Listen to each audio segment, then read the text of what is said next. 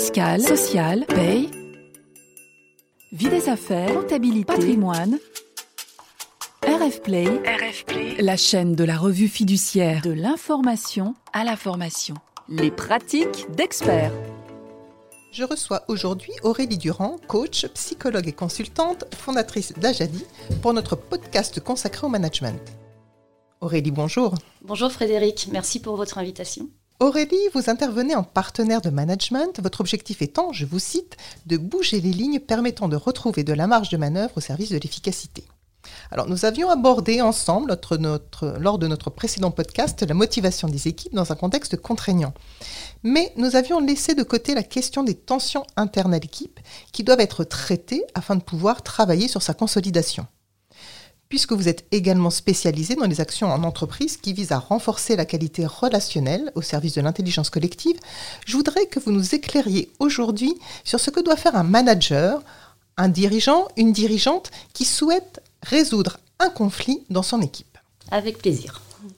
Alors, quand est-ce qu'on parle de conflit dans une équipe? Alors, tout d'abord, je voudrais commencer par dire que conflit et désaccord, c'est pas la même chose. Être en désaccord dans une équipe, c'est complètement normal et c'est même plutôt sain. Ça permet un débat constructif. Par contre, quand le désaccord évolue vers une dégradation ou une rupture de la communication, alors là, on parle de conflit. Étymologiquement, euh, conflit, ça veut dire lutter avec l'autre. C'est un rapport de force. Donc c'est très complexe à vivre pour ceux qui sont concernés par ce conflit. Euh, mais quand on arrive à le dépasser, euh, on apprend beaucoup. Ça développe une conscience collective et une émulation de groupe extrêmement positive quand on arrive à le dépasser. Mais finalement, comment est-ce que le manager, le dirigeant, va avoir connaissance de ce conflit?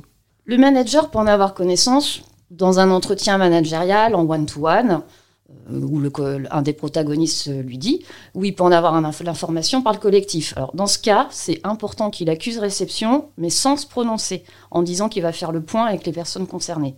Mais c'est souvent en ouvrant ses propres antennes à signaux faibles qui détecte le conflit à temps. En fait, le sujet est surtout à temps.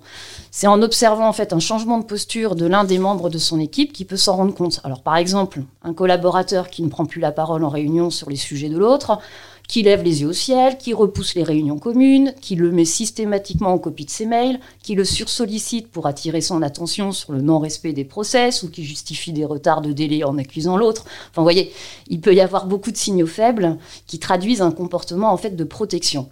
Mais alors attention, parce que le manager ne doit pas non plus tirer des conclusions hâtives avant d'avoir échangé avec le collaborateur pour comprendre ses comportements, parce que ces derniers peuvent ne pas être liés à un conflit mais peuvent être liés à un état de surstress de la personne, ce qui dans ce cas nécessitera un plan d'action totalement différent. Et puis, ce que je voudrais préciser dans le contexte actuel, c'est que l'observation de ces décisions fiables, on peut les faire autant en présentiel qu'en distanciel. Ce sont les mêmes. Oui. alors justement, lorsque le, le manager a des soupçons, il craint qu'il y ait des conflits, comment doit-il appréhender le conflit? Alors, la question à se poser, c'est de quel conflit parle-t-on? Euh, Quelle est son ou ses origines et quelle est son ampleur? En fonction, le plan d'action va pas être le même. Euh, sur l'origine, il y a plusieurs causes qui sont possibles euh, et qui peuvent être imbriquées les unes aux autres. Il peut y avoir des causes organisationnelles managériales, comme du type un manque de clarté des missions et des périmètres, une incompatibilité d'objectifs, un soutien managérial d'une ligne hiérarchique pas forcément suffisant. Euh, qui peuvent créer effectivement des conflits, ou alors ça peut être des causes relationnelles, émotionnelles, euh, entre des personnes qui ont des personnalités, des opinions, des valeurs individuelles trop éloignées, ou alors des besoins de reconnaissance forts, un ego fort. Voilà, on a, on a deux types de causes. Quand la relation est touchée lourdement, dans ces cas-là, c'est les personnes qui sont en conflit, c'est plus les fonctions. Euh, et dans ce cas-là, le conflit peut éclater au grand jour, parfois sur une broutille, sur un fait complètement anodin, la goutte qui fait exploser le vase en fait. D'accord. Donc si je vous comprends bien, il faut absolument déterminer l'ampleur du conflit avant de pouvoir le traiter. Ouais, ça c'est extrêmement important parce qu'en fait, en fonction de l'ampleur, le dirigeant pourra agir seul pour le réguler en appliquant une méthode qui réinstalle le dialogue, c'est-à-dire que quand il s'agit d'un malentendu ou d'un agacement réciproque, ou si lui-même envisage une cause organisationnelle comme source du conflit, là, il peut agir tout à fait seul.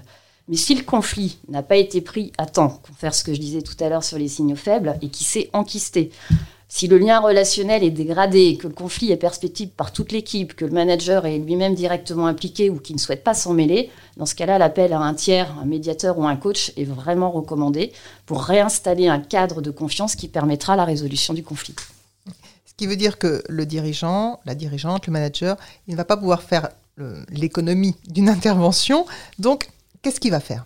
Dans le cas où la communication n'est pas rompue, où les personnes concernées souhaitent trouver une solution, sinon on revient bien sûr à l'appel au tiers, bah, il est clé, comme je le disais, que le, manager, le dirigeant puisse réagir rapidement pour éviter l'amplification.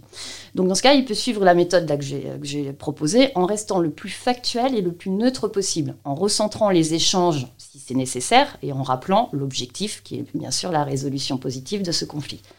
Donc premièrement, il faudrait qu'ils puissent rencontrer chacune des parties individuellement avant d'organiser une rencontre commune. Alors s'il s'agit d'un malentendu, une réunion commune immédiate, où chacun expose les faits sans être interrompu bien sûr, portera ses fruits, car en s'entendant, le malentendu émergera de lui-même. Euh, maintenant, si on a, que ce soit dans des rencontres communes euh, ou des rencontres individuelles, l'objectif est de permettre à chacun de s'exprimer, d'être entendu et de comprendre la nature du conflit. Donc, euh, durant ces rencontres, euh, ce qui est important de faire, c'est d'identifier les points d'accord et de désaccord factuels, de définir ce à quoi on verra que le conflit est résolu, d'atteindre un compromis, parfois il faut plusieurs itérations, de responsabiliser chacun dans le plan d'action. Ce n'est pas l'un ou l'autre, mais les deux qui doivent ajuster leur comportement. Puis en cas de cause organisationnelle ou managériale, le dirigeant peut lui-même s'engager sur des actions sans se justifier, bien sûr. Puis après, bien, il s'agira de suivre le plan d'action et de mettre en lumière les premières réussites. Donc on voit que ce processus, il se déroule finalement en circuit restreint, mais cette démarche de résolution, est-ce qu'elle va tout le temps rester confidentielle entre le manager et les salariés qui sont partie prenante au conflit? Alors, tout dépend de la connaissance qu'en a le collectif. Si l'équipe a été témoin ou a subi une perte d'efficacité euh, liée à ce conflit, il faudra définir avec les parties prenantes ce qui sera communiqué des faits et du plan d'action à l'ensemble de l'équipe, mais seulement une fois que le processus d'avant aura été fait. Et puis, bien évidemment, on, ne met pas en porte-à-faux les protagonistes en collectif, on ne résout pas le conflit en équipe, et si d'autres membres de l'équipe souhaitent apporter leur aide, ce n'est pas leur rôle. Il ne faut pas hésiter à les inviter à rester en dehors du sujet pour éviter de le complexifier. Donc là, on est sur euh, des tensions, sur un conflit entre des membres d'une équipe. On a bien compris qu'il faut que le manager prennent le sujet à bras le corps, mais pourtant, on entend souvent dire, mais je n'aime pas le conflit, mais quel risque il y aurait à ce que le manager, le dirigeant regarde ailleurs, à ce qu'il ignore le conflit?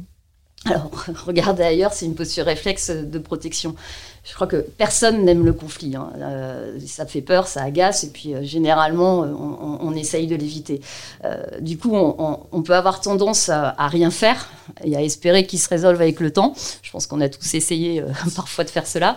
on peut exiger sinon que les collaborateurs trouvent eux-mêmes la solution, se débrouillent, ou alors vouloir imposer sa propre solution. On peut se dire que rajouter des règles ou des process, ça permettra de solutionner. Euh, voire euh, on peut même des fois perdre son propre discernement et euh, prendre parti de façon subjective.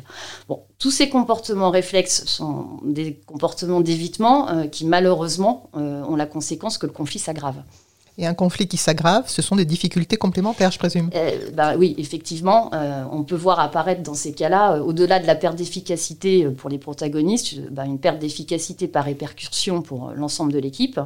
mais si ça dure trop, on arrive aussi à de l'absentéisme, et puis plus globalement, là c'est plus soucieux, à de la souffrance, ce qui veut dire un risque psychosocial. Et puis le conflit peut devenir contagieux hein, au niveau de l'ensemble de l'équipe, et dans ce cas-là, créer des clans. Mais euh, en prenant du recul sur ses émotions, en suivant la méthode que l'on vient de partager, le dirigeant, il a toutes les clés. Donc si je vous comprends, si je suis manager d'une équipe, que je suis subodore qu'il y a un conflit entre des membres de cette équipe, euh, ou alors qu'on me rapporte cette difficulté parce que ben, je n'avais rien vu, euh, il faut que j'agisse, je n'ai pas le choix. Alors comment est-ce qu'on pourrait résumer brièvement ce que je dois faire? Je pense que déjà, si on, retient cinq points clés, pour réguler un conflit dans l'équipe, bah, déjà, un, ne pas attendre, hein. ça c'est ce que je disais. Deux, bah, comprendre l'origine et la nature du conflit, les faits, euh, en questionnant et en reformulant. Trois, prendre du recul sur ses propres émotions pour rester neutre, factuel, garant du cadre. 4. Ben, organiser une réunion avec ou sans bilatéral en amont pour faire prendre du recul à ses collaborateurs et co-construire l'avenir. Et puis, euh, bien sûr, 5. Suivre le plan d'action de résolution. Merci Aurélie pour votre éclairage d'aujourd'hui sur la résolution de conflits dans une équipe et vos conseils seront sans aucun doute précieux pour nos auditeurs managers qui sont confrontés à cette problématique. Merci Frédéric, c'était avec plaisir et merci pour cet échange. Retrouvez tous les podcasts de RF Play et plus encore sur rfplay.fr.